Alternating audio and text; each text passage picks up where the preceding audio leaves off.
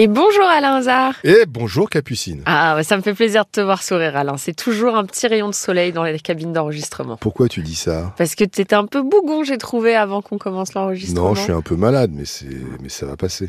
Alors on y croit. Et quand je te vois, c'est, c'est du soleil dans ma vie. Oh là là, qui est charmeur. Bon, écoute, on va se reconcentrer sur l'épisode à venir de Ça peut vous arriver. Il est question de poulailler mais des Oh, poulaillers, tu nous fais une belle imitation, mais des poulaillers qui sont compliqués à installer.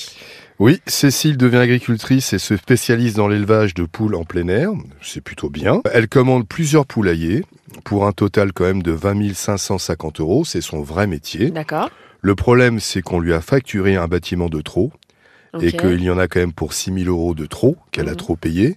Depuis, elle relance, elle relance pour qu'on lui rende effectivement l'argent. Et euh, depuis, elle n'est toujours pas remboursée. Elle attend toujours, évidemment, ces 6 000 euros. Elle roule pas sur l'or.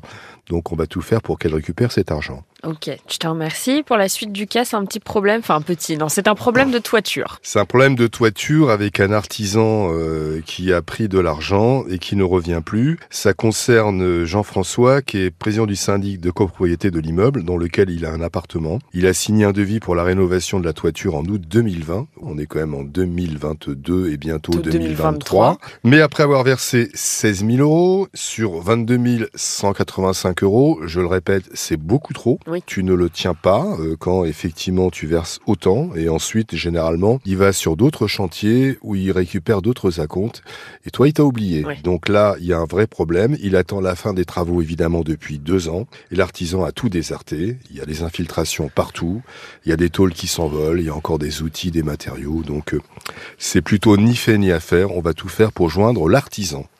Très bien. Eh bien, je te remercie Alain et je te dis bon rétablissement déjà et à bientôt à 9h sur RTL. Comme tu es gentil Capucine, à bientôt.